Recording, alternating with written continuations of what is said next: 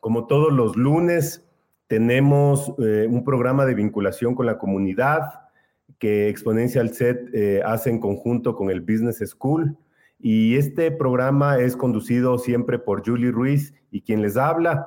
Y bueno, eh, gratitud y, por todo el trabajo realizado tanto de Emily Santizán como del Edu Rodríguez. Así que un abrazo a los dos y mil gracias por hacer posible este espacio. El día de hoy tenemos eh, invitados a dos profesores de la USFQ. Ellos son, eh, en primer lugar, Paola Hidrobo y también Juan Carlos Chanava. Ellos dos son profesores de finanzas de la USFQ, pero también nos estará acompañando Ivana Galárraga. Ella es del Club de Finanzas y es una estudiante eh, destacada de la universidad y vamos a hablar justamente de este tema tan apasionante como educación en negocios. Así que les damos la más cordial bienvenida tanto a Pau como a Juan Carlos y a Ivana. ¿Cómo les va? ¿Cómo, cómo les ha ido? ¿Todo bien? Todo bien, Pablito. Muchas gracias por permitirnos este espacio. No, a ustedes, a ustedes. Qué gusto verle a Juan Carlos, a Ivana. Y bueno, vamos a comenzar. Como ustedes saben, este es un espacio para que emprendedores, gente que quiera eh, lanzarse un negocio, eh, pueda tener contenidos de valor y, de a poquito les pueda ayudar en, en, su gestión y también en su mentalidad. Así que, mi estimada Pau, quiero comenzar contigo quiero que me digas, por favor, qué temas o, qué tipo de educación de negocios necesitan justamente los jóvenes que piensan lanzarse al mundo del emprendimiento, por favor. Ya. Eh, buenas tardes con todos. Bueno, eh, yo creo que lo principal es la parte de conceptos básicos. Ya hablando del tema de finanzas, que es lo que nos compete a nosotros, la parte de conocimientos contables es básico en cualquier emprendimiento. O sea, definir conceptos en los que se involucren eh, todos los eventos que van pasando durante la vida de negocios, ¿no es cierto? Entonces, nosotros podemos tener ventas, podemos tener tratos con clientes, con proveedores, y todo eso influye en la información financiera que nosotros podamos manejar como emprendedores, ¿sí? Entonces, eh, la parte importante ahí es que cuando nosotros vamos organizando esta información, nosotros podemos tener eh, detalles de cómo está nuestra, nuestras finanzas. Nosotros vamos organizando. ¿Cómo están, eh, por ejemplo, si estamos muy endeudados, eh, cuánto tenemos de capital tal vez para invertir, para crecer? Entonces, por eso es importante que siempre organicemos esta información y los conceptos básicos, o sea, en dónde voy a ubicar cada, cada cosa que voy haciendo es lo importante. Qué chévere, Pau, qué chévere. Sí, sin duda alguna, la info contable, porque a veces estamos vendiendo, estamos gastando, pero no sabemos qué mismo sucede, ¿no? O sea, como ir registrando todo eso. Tú, Juan Carlos, desde, desde tu lado, tú eres también profe de contabilidad, de finanzas. ¿Qué aspectos estos, de estos contables crees que donde más, eh, más necesidad tiene la gente? Eh, o, de pronto, no sé, ¿qué opines? O, será que le tienen de entrada miedo a los números? Eh, ¿Cuál es tu opinión, tu visión al respecto del aprendizaje justamente de, estos temas contables? Perfecto. Eh, gracias Pablo por, la invitación y un saludo con todos. yo creo que de pronto puede existir, te cuento por experiencia personal en las clases, como sé, algunos estudiantes me dicen, sí, Juan Carlos, sabes que yo soy un poco nervioso, tengo recelo de tomar estos temas, de estar trabajando con números, de manejar las cuentas. Entonces, algunos estudiantes sí existe ese temor, pero tienes el otro lado de otros estudiantes que les fascina trabajar con los números y que quieren aprender sobre, sobre estos temas. Pero yo como les digo a mis estudiantes, mira, si tú quieres lanzar un negocio en un futuro, tu emprendimiento, necesitas abarcar varios conceptos, ¿cierto? Necesitas primero, un, necesitas primero saber, tener un buen plan de marketing, necesitas escoger tu proyecto o, tu producto, qué es lo que vas a lanzar. Y para escoger el producto que tú lo quieres lanzar y comercializar, necesitas saber dos cosas importantes. El primero, estás en el área de manufactura, es decir, tú vas a fabricar ese producto de la nada con materia prima. O el segundo, estás comprando ya un producto hecho y lo piensas comercializar y venderlo acá a un precio más caro en el mercado. Y eso involucra que tú sepas realmente costear el producto, que sepas cuánto te cuesta, incluyendo todos los otros costos que vienen de aduana, eh, de transporte, de impuestos, etcétera. Así como tú, dueño, ya sabes, ah, mi producto me cuesta, un ejemplo, 100 dólares. ¿Cuánto es la ganancia? ¿En cuánto lo puedo vender? ¿A cómo lo venden mis, mis, mis competidores? Me invento en 200. Ah, entonces tengo un margen de ganancia de 100 dólares y, al conocer ya solo esos precios, de ahí necesitas manejar todo esto, como tú mencionabas y me preguntabas para la parte contable, saber cuáles son los activos que tengo, activos corrientes, mis activos fijos, mis pasivos a corto plazo, mis pasivos a largo plazo, cuál es el capital o el patrimonio con el que pienso, eh, empiezo la empresa y después ir manejando en el estado de resultados las diferentes utilidades que la PAO sabe que en, las clases siempre somos bien estrictos, vamos manejando eso. Reporta primero esa utilidad bruta, de saber solo el precio de venta y descontándole el costo de bienes vendidos. El que puedas llegar a reportar correctamente también esa utilidad operativa, donde incluyas todos estos otros gastos que tienen a las empresas tanto administrativos y operativos, y finalmente dejes en la parte inferior estos gastos y ingresos financieros para poder reportar nuestra utilidad neta. Entonces, son temas que si quieres ser emprendedor y lanzar un negocio, necesitas conocerlo porque es el eje de cómo va a funcionar tu empresa y tú necesitas realmente saber cuánto gano, cuánto gasto, qué es lo que tengo, qué tan endeudado estoy y es mi patrimonio. Entonces, son conceptos fundamentales en, en el ámbito empresarial. Yo te agradezco mucho, Juan Carlos. Ahora quiero pasar un ratito con Ivana, porque tú tienes la visión desde como estudiante y también como una persona que que, apoya mucho a, estudiantes desde el Club de Finanzas. ¿Cuáles son las principales preferencias o gustos que tienen ahora mismo los chicos de tu edad para poder lanzar un negocio? ¿Hay, hay algo en, particular que, tú hayas notado de pronto que... ¿En, qué les gustaría emprender o sacar un negocio adelante? Ah, bueno, muchas gracias por la invitación. De parte de nosotros los jóvenes creo que tenemos unos gustos bastante variados. Tengo conocidos que han implementado emprendimientos de tecnología, hasta chicos que han puesto sus propias camisetas. Entonces, la variedad de emprendimientos que se tiene es enorme y eso da gusto porque se abre un mercado mucho más amplio que no teníamos ni idea. Entonces, pienso también que la malla curricular de la universidad sí nos ha facilitado porque si bien es cierto, por ejemplo, yo estudio finanzas, pero también tengo muchos conocimientos de marketing y administración. Entonces, nos da la pauta para poder emprender y conocer. Y claro, nosotros como club también buscamos que los chicos se incentiven al emprender, pero también que enseñen lo que ellos saben y puedan ayudar a las demás personas a emprender, porque en verdad es una, eh, yo trabajé en un proyecto de vinculación con personas eh, migrantes que tenían ganas de emprender y los proyectos eran asombrosos, por ejemplo, de biodiversidad, de eh, reciclaje. Entonces son personas que tienen grandes aspiraciones, pero solo necesitan esa parte técnica. Entonces, por nuestra parte, como estudiantes, sí queremos y tenemos la voluntad, no solo de emprender, sino también de ayudar a las demás personas.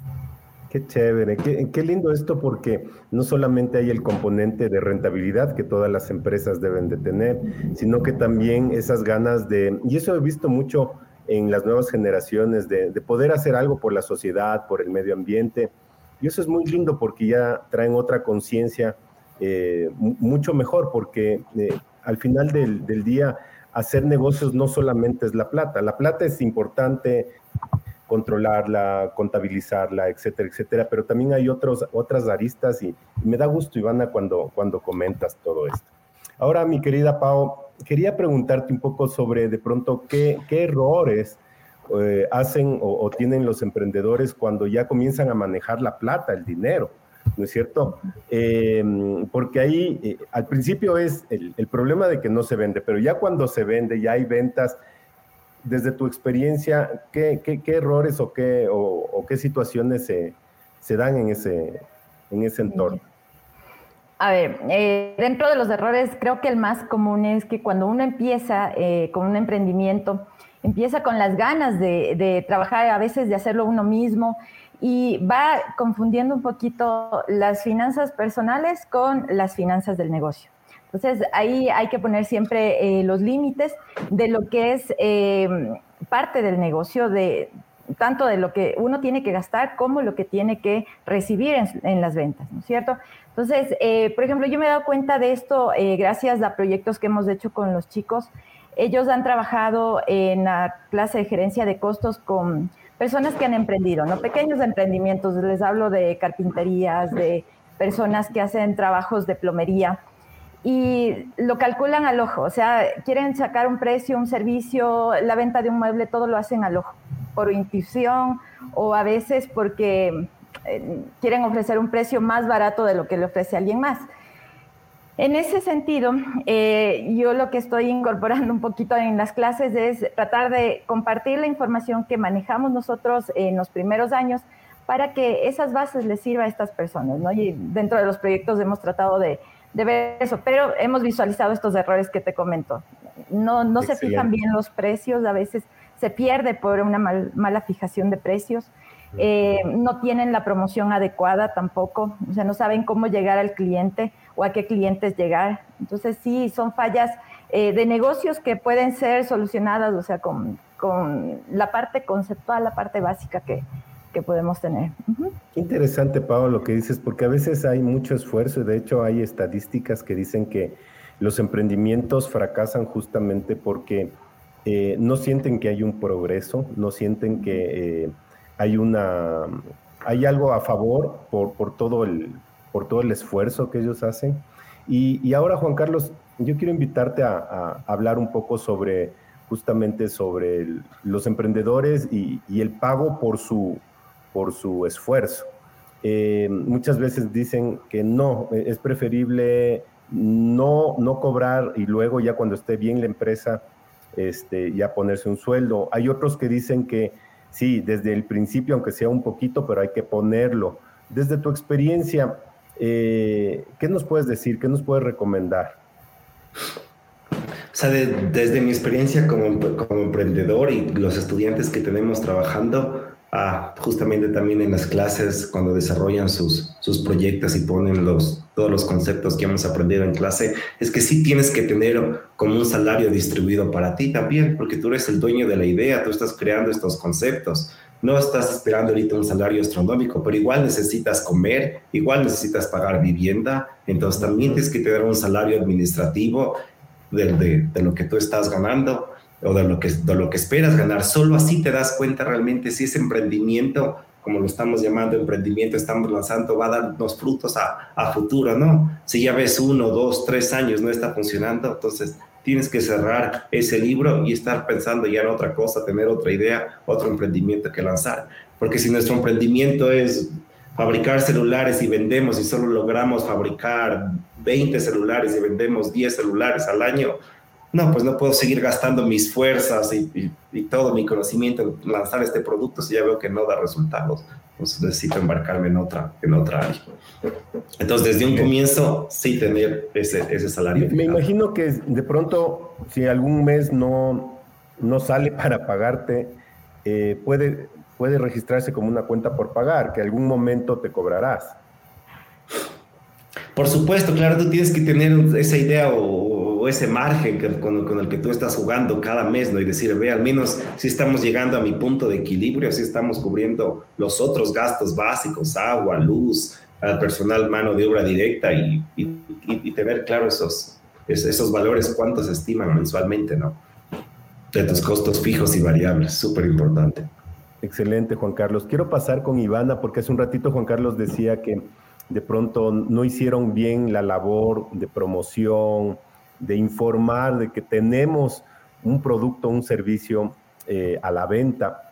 Eh, desde su perspectiva, ¿ustedes creen que las redes sociales es la herramienta más importante? Eh, te digo eso porque yo en mis clases también le escucho mucho a mis alumnos y siempre las redes sociales están en primer lugar. No sé si compartes tú también eso o hay otras formas donde podemos hacer llegar justamente información sobre lo que estamos vendiendo, Iván. Yo creo que ahora las redes sociales sí han sido lo más importante justamente, no solo por la pandemia, sino que desde antes es una forma más efectiva de llegar a un montón de personas. Es más, inclusive tenemos una materia que se llama marketing digital, que nos enseña cómo organizar las redes sociales a nivel de empresarial. También vemos que hay un montón de cursos de cómo gestionar las redes sociales. Entonces, si es una forma más efectiva, puedes hacer cosas muy interesantes, muy innovadoras y sin la tarea de estar comunicándote uno por uno, sino ya llegar a una una masa, por así decirlo, pero claro, siempre de manera personalizada. Entonces, sí, las redes sociales sí se han tomado un montón del mercado, lo veo como una gran oportunidad. Claro que siempre hay que estar innovando, no siempre hay que quedarse con lo que ya es estándar, sino que en nuestra plataforma mismo seguir innovando.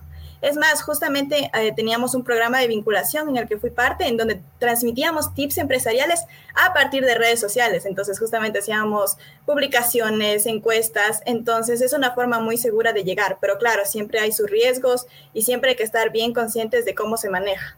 ¿Hay alguna red social que pueda, eh, que, pueda servir para algo en particular? No sé si es que eh, nos puedes decir de pronto, no sé, TikTok o Instagram o Facebook ¿Cómo les está sirviendo? Yo creo que ahorita Instagram es la principal. TikTok también está tomando un poco de camino. Sin embargo, TikTok sí es un poco que tiene un algoritmo un poco distinto. Entonces sí hay que tomarle bastante práctica. Pero Instagram, pienso yo que para nuestro segmento es el que ha hecho más boom. Por ejemplo, Facebook ya está destinado para otro segmento. Pero claro, nosotros como jóvenes emprendedores manejamos bien Instagram desde nuestras cuentas personales. Entonces nos es más fácil trasladar eso a una cuenta empresarial.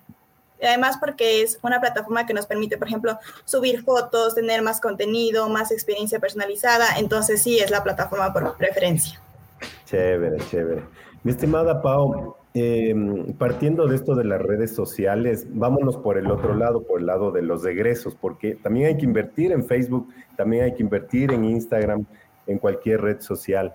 Este, no sé si dentro de la, de la materia se sugiere de pronto que este sea un, egreso fijo o un egreso dependiendo de las ventas. Eh, ¿Qué se acostumbra? ¿Qué, ¿Qué le recomiendas a tus estudiantes? Bueno, en los proyectos la mayoría siempre me ponen eh, redes sociales, o sea, es, la plataforma preferida, sobre todo por los costos iniciales, ¿no? Los costos son bajitos, ellos pueden eh, mantener mm, sus inicios en redes sociales, en Facebook, en Instagram. El costo es bajo, incluso para crearse una cuenta personal, empiezan con una cuenta personal y no, no les cuesta nada, ¿no? Empiezan a, publicar, subir fotos, videos, como dice Ivani. Eh, ya en costos, la parte de publicidad es un costo fijo, ¿sí? Entonces, para, eh, ya en el tema de costos también es importante controlar un poco ese, el tema de los costos fijos, en donde vamos a meter un poco de salarios, tal vez eh, rentas, si es que ya manejamos una bodega, un local. Entonces, ese control hay que, hay que tenerlo muy en cuenta, justamente porque eh, debemos cubrir con nuestras ventas, llegar a cubrir lo básico que sería eso, ¿no? Llegar a un punto de equilibrio, empezar a generar ganancias a partir de eso. Entonces, eh, la publicidad a bajo costo eh, a través de estas redes sociales a veces sí eh, tienen un impacto fuerte en las ventas. O sea, a veces se maneja únicamente con eso y las ventas funcionan. es la mayoría de emprendimientos de chicos que yo he visto que funcionan súper bien solamente con, con, ese tipo de publicidad. Sí, sí, sí. Eh, el mundo ha cambiado y, hay que tratar de ser creativo y sacar la mayor cantidad de, clientes aprovechando lo que tenemos a la mano. Aunque mucha gente piensa que nada más de manera orgánica uno puede ir haciendo, pero yo también he visto que eh, las, empresas que, le invierten un poquito, que arriesgan un poquito, este, sí, o sea, como que, como que sí reciben eh, eh, una parte positiva a cambio, ¿no? Porque mm, pueden llegar a, segmentos más específicos, eh, con mayor frecuencia, etcétera, etcétera. Así que eh, es interesante como todo lo que nos ha dicho tanto Ivana como Pau con respecto a las, a las redes sociales. Quiero invitarles a hablar un poquito sobre otra parte de, la educación financiera, eh, del manejo del dinero.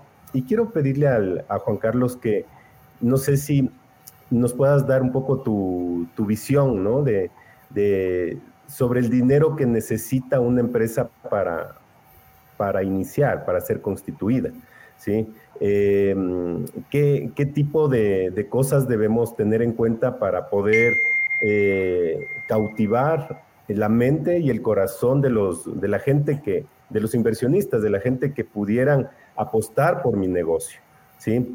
De pronto desde, desde tu lado, ¿tú qué les recomiendas a tus estudiantes? ¿Qué les dices justamente para poder tener éxito en esa negociación, mi estimado Juan Carlos? Perfecto, gracias Pablo. Eh, yo, yo lo que les digo a mis estudiantes y cuando trabajamos en los distintos proyectos que ellos presentan justamente al final del semestre es que te des cuenta, en, primero tienes que saber cuál es la industria que a ti te gusta, ¿cierto? El producto que tú estás generando y mires lo que está haciendo la competencia actualmente. Si tú quieres ser innovador y emprendedor y quieres acaparar ese mercado que otras empresas ya tienen, ¿cuál es ese valor agregado que tú vas a ofrecer con tu producto? Porque si te dedicas a vender hamburguesas y tienes 30 restaurantes más que están vendiendo las mismas hamburguesas, ¿qué vas por, cómo, vas a, ¿cómo vas a atraer a los clientes? Estás bajando el precio y esto ya es suficiente, el que tú solo bajas un precio de 10 centavos. Pronto a las personas no les importa pagar los extra 10 centavos y comen la hamburguesa que les gustas. Entonces tú tienes que buscar un producto innovador y dar un valor agregado. Solo así puedes atraer a inversionistas, a, a gente que realmente apueste en ti y diga, mira, esto es algo nuevo. De resto, no, de resto, de resto te estás involucrando en la misma masa y será un negocio que tal vez te dé, o será un negocio con el que estés estable, pero no será un negocio que, como todos esperamos, ¿cierto? Que, que pueda ser rentable, que puedas dar más fuentes de ingreso a las personas, que puedas ayudar a crecer la economía del país. Entonces, esa es siempre mi sugerencia a ellos. Tienes que ser innovador, pero ¿qué estás haciendo distinto a lo que hace la competencia? ¿Y cuál es ese valor agregado que a mí me vas a decir, ve Juan Carlos, tú pon mi dinero aquí, que mi negocio se va para arriba? Entonces, esas, esas son mis sugerencias que yo les doy a mis estudiantes.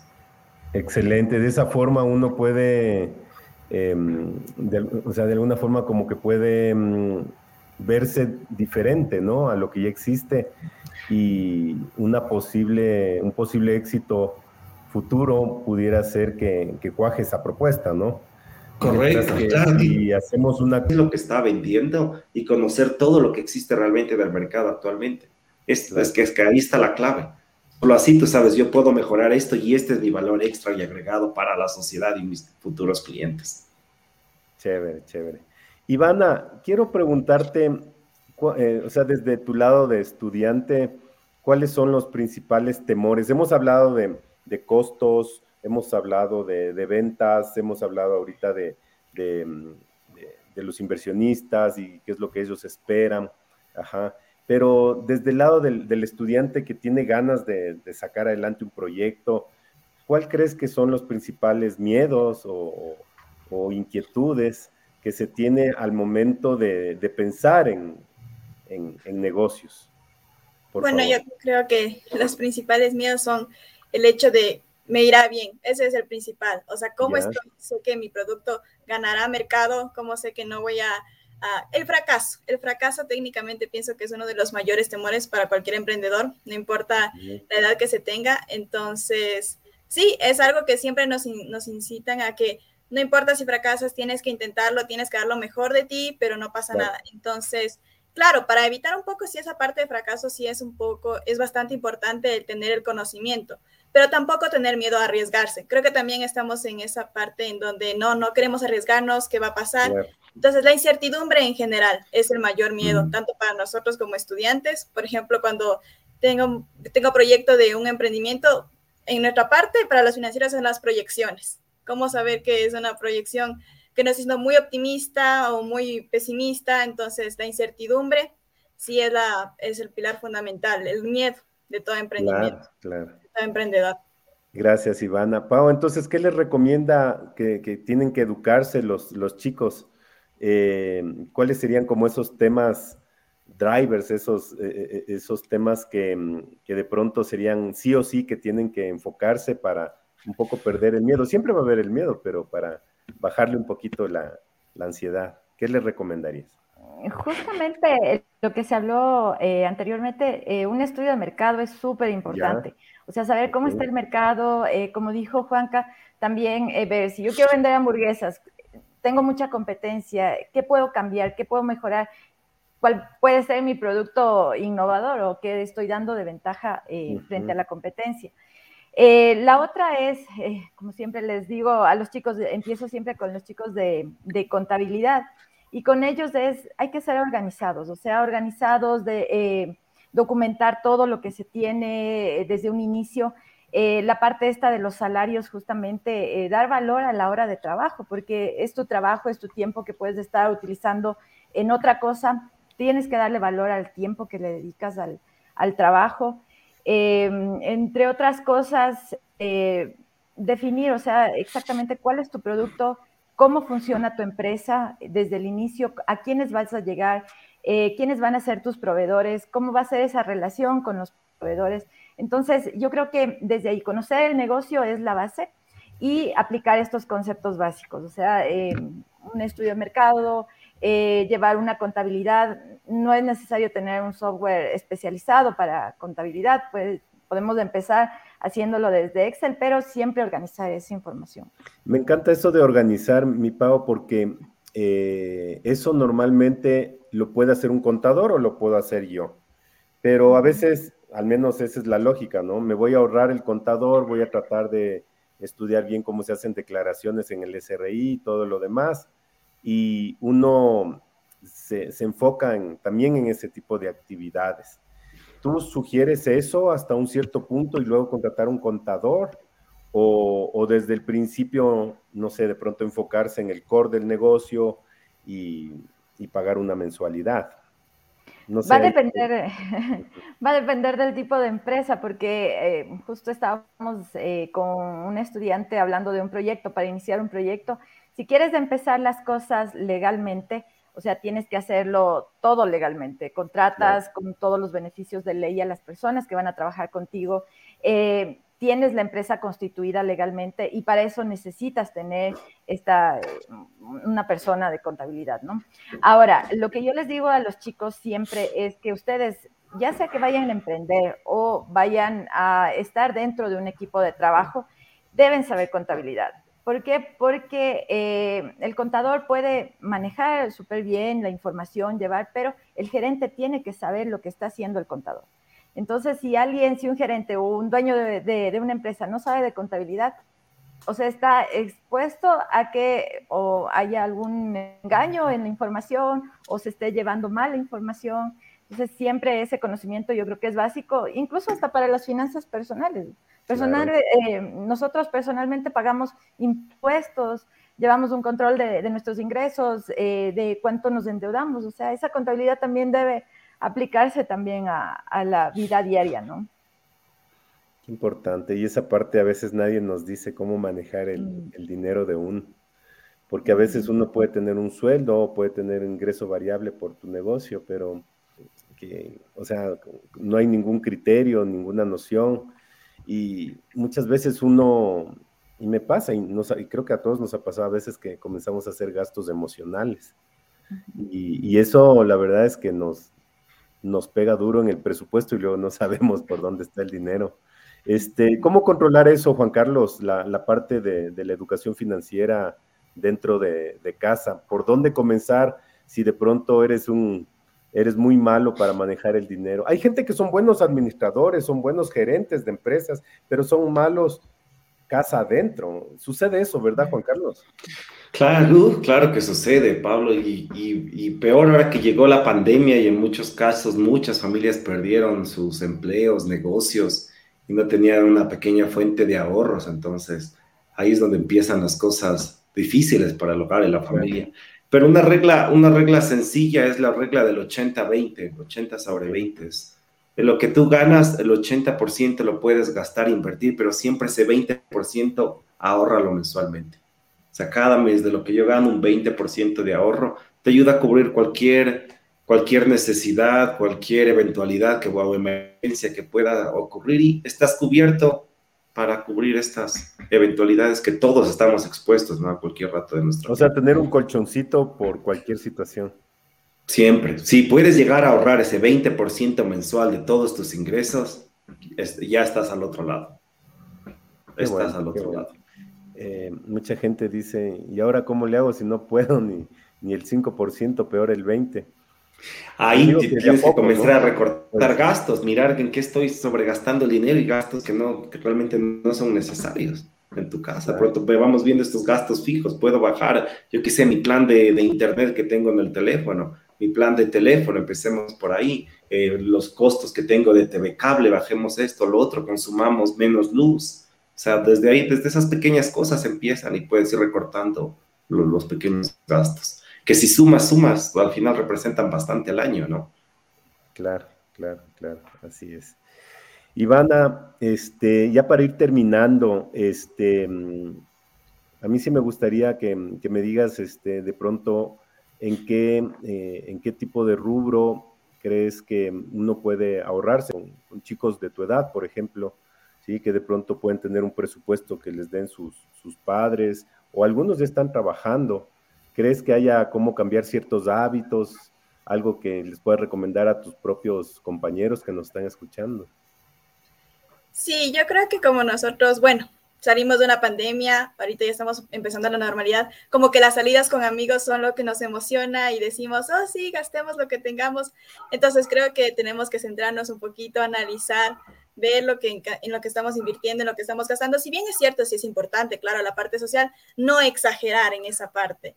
Eh, por ejemplo, justo estábamos una vez comiendo con mis amigos y decían, wow, este lugar es bueno y, y tiene un precio más económico que el otro al que estaba yendo. Era un almuerzo. Entonces son pequeños gastos que podemos recordar que nosotros como jóvenes sí lo podemos hacer, que no son primordiales y que claro, sí nos van a ayudar, por ejemplo, a emprender nuestros proyectos o tener este fondo de inversión. Pero también sí requiere bastante disciplina y tener un las prioridades que tiene en su vida.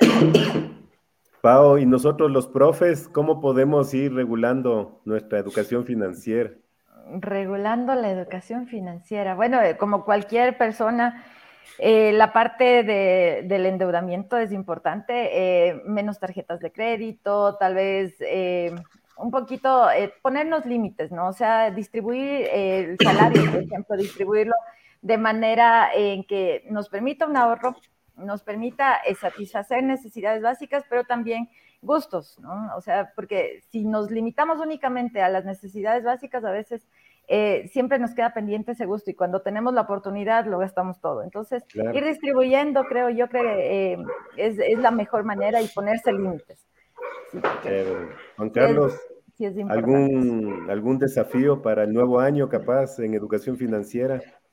¿Algo que nos puedas contar? ¿Algún desafío para el nuevo año? El primer desafío sería que Veamos. Bueno, el primer desafío es que tratemos de organizar primero todas nuestras finanzas eh, para, para, para, todos, darnos cuenta realmente de cuántos son nuestros ingresos y sobre todo es, si tú quieres generar una fuente mayor de ingresos, trata de ver qué, cómo más puedes acaparar los mismos, ¿cierto? Si ya te dedicas a una, a una actividad, ¿puedo, ¿puedo dedicarme a otra? ¿Puedo hacer una inversión de poder comprarme un pequeño departamento y rentarlo? o sea, vamos viendo otras fuentes de ingresos, no, no dependamos solo de uno, porque se cierra, se cierra esa puerta, se acaba ese ingreso y de ahí de qué vivimos nosotros.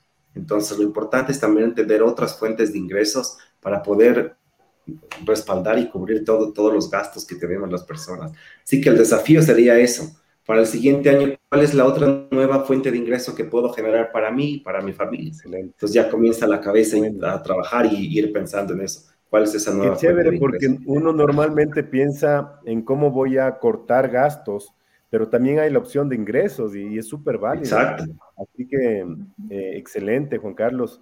Yo quiero agradecerles a todos ustedes, pero antes de despedirme les invito a ver un video. Es un espacio que le hemos llamado Mentes Innovadoras, que son estudiantes de la USFQ, que están innovando en todas las industrias. La, la semana pasada vimos un emprendimiento tecnológico enfocado a las personas que les gusta hacer montañismo. Hoy vamos a la industria alimentaria, ¿sí? Así que eh, esto es en, inspirado, bueno, en Eli Sandoval, que es alumna de la USFQ y, nos viene a compartir su, su nuevo emprendimiento que se llama Verde Plus. Vamos a ver.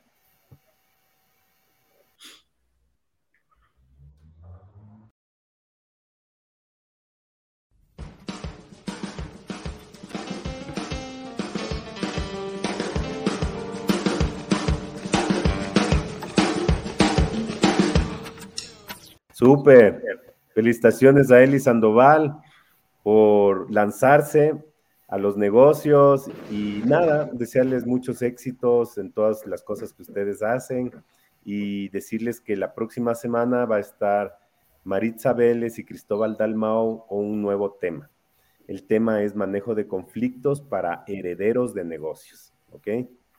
Así que les dejo, que les vaya súper bien. Gracias por estar en este espacio de Exponencial Set de innovación y negocios y les deseo todo lo mejor. Muchas gracias. Gracias, Pablito. También. Gracias, Pablito. Muchas gracias, Pablito. Gracias a todos. Un gusto en verlos. Que estén bien. Igual.